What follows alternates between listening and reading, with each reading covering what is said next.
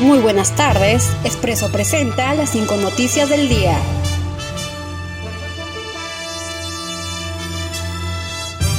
Martín Vizcarra, no tengo ningún temor a que me quiten la inmunidad presidencial.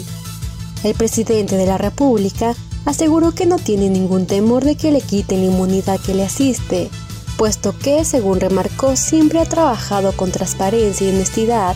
Les digo a los congresistas y a todos los peruanos, no tengo ningún temor a que me quiten la inmunidad presidencial, porque siempre he obrado con transparencia y honestidad, aquí y en cualquier parte, en toda mi vida profesional y como ciudadano, aseguró. Estudio concluye que el uso de ivermectina mostró mejorías en el 100% de casos de pacientes con COVID-19. La investigación publicada en la revista antiviral Research del médico de San Marcos, Gustavo Aguirre, concluyó que la tasa de letalidad en los pacientes peruanos que usaron ivermectina en su tratamiento contra la COVID-19 fue de 6,1% veces menor en comparación con los pacientes que no la usaron. Ventiladores creados por ingenieros de la UNI ya se encuentran disponibles en el Hospital de ATE. Según mencionó el ministro de Salud, Víctor Zamora, el ventilador mecánico Fénix, diseñado por un grupo de ingenieros del Centro de Tecnologías de la Información y Comunicaciones de la Universidad Nacional de Ingeniería, ya se encuentran en Centro de Salud del MINSA para dar inicio a su utilización en pacientes de COVID-19.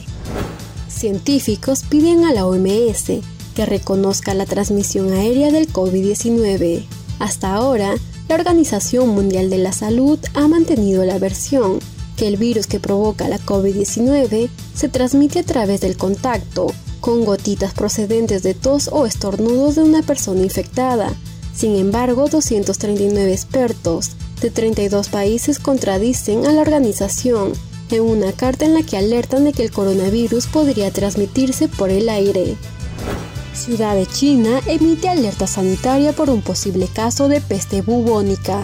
La Comisión Municipal de Sanidad de la ciudad de Banjarnur reveló este domingo que un pastor de la zona de la bandera media de Urat había sido ingresado en un hospital local en el que se le diagnosticó esa enfermedad por lo que las autoridades emitieron una alerta sanitaria de nivel 3, que se mantendrá hasta finales de este año para prevenir y controlar posibles brotes de peste bubónica según las autoridades locales. Estas fueron las cinco noticias para Expreso.